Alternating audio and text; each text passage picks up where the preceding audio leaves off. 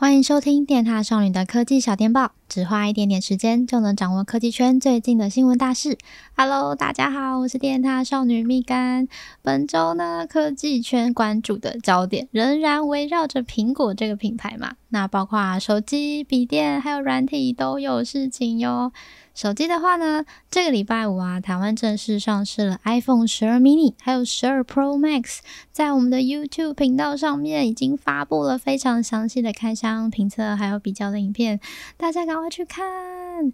然后呢，接下来啊，我们也会针对 mini 还有 Pro Max 做出一系列的小手机比较，还有高阶机、旗舰机的拍照比较等等，为的呢，就是要帮助你挑到 哪一只是最适合你的 iPhone 十二。哦，对，我想就是最近大家应该很常跟朋友讨论说，哎，你要买哪一支？然后又说，哎，你怎么又换决定了？嗯，没错，因为总共有四支 iPhone 十二，它们有一点像，然后又有一些功能不太一样，到底要怎么挑选？我真的很建议可以先来看一下我们的影片哦。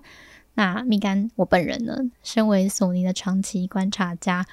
我在看到 iPhone 十二的 mini 的白色，天呐，真的超可爱的哦！不行不行，我不能这样讲，我才不会说看起来真的很有质感、很可爱呢。那至于笔电的话呢，当然就是苹果本周第三场秋季发表会 One More Thing，在发表会上面呢，就是果不其然推出了苹果自制的 M1 处理器。那搭配推出的产品呢，就包括了十三寸的 MacBook Air、MacBook Pro，还有 Mac Mini。好啦，我知道 Mac Mini 不是笔电，但是就分成三类，感觉就比较清爽嘛。你看，就只分笔电、手机还有软体，这样是不是很完美呢？好啦，那这三款的新品呢，其实它们的外观都没有太明显的变化，因为变化都在它们的机身里面。除了前面啊，我们刚讲的苹果自制的 M1 处理器之外，MacBook Air 居然把它的风扇拔掉嘞，改成铝金属的均热片来散热。那我想就是，如果考虑到 MacBook Air 它自己的产品定位的话，是希望可以带大家就是感受长续航，然后又能够稳定使用，所以在效能上并不是它第一个强调的点。所以，也许他把散热这件事情靠着 M one 晶片，嗯，来做到的话，我们也许的确是真的不需要风扇哦。那至于这几款产品，他们的上市时间都未定嘛。不过可以预期的是，接下来这些硬体的评测重点，应该都会放在效能跟散热上。至于软体，下一代 Mac OS 的作业系统 Big Sur 也在本周正式上线。那其实，在几个月前啊，就有蛮多的体验性的。那时候我边看这些体验性的，就想说：“哦，天呐！”苹果他们是不是真的要把 Mac、iPad 还有 iPhone 他们的界面统一了？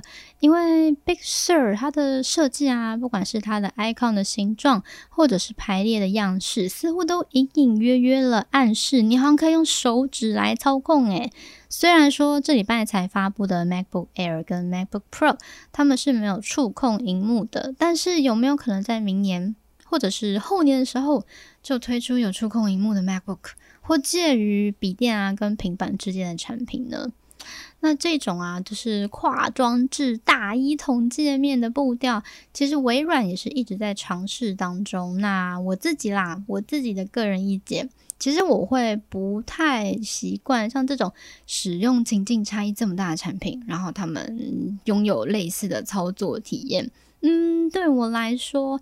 感觉就会有点像是骑脚踏车跟开火箭，他们用同一套控制台耶，那你就可以想象，就是这两者之间应该是会有非常多的妥协。但是说，当这些装置啊，他们可能在效能或是功能上面全部提升到一个我们几乎可以说是要 称之为效能过剩吧的境界的时候。那个体验啊，可能就会比较像是开直升机或是开火箭，他们用的是同一套系统，你就会觉得，嗯，好像还可以，好像还 OK 哦，应该是同一个 level 的操作。等一下，我怎么会突然聊到这里？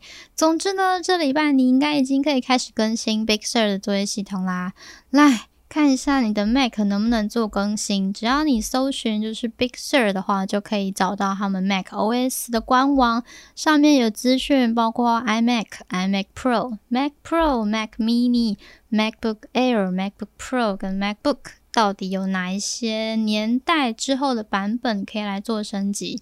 那我稍微看了一下，应该几乎都可以啦。所以能够更新的他友们可以就是体验一下。但不过老话一句，就是你早更新的话，就是早承担风险，或是你们也可以等我们就是先更新完之后观望一下，再看一下自己要不要更新也 OK 哦。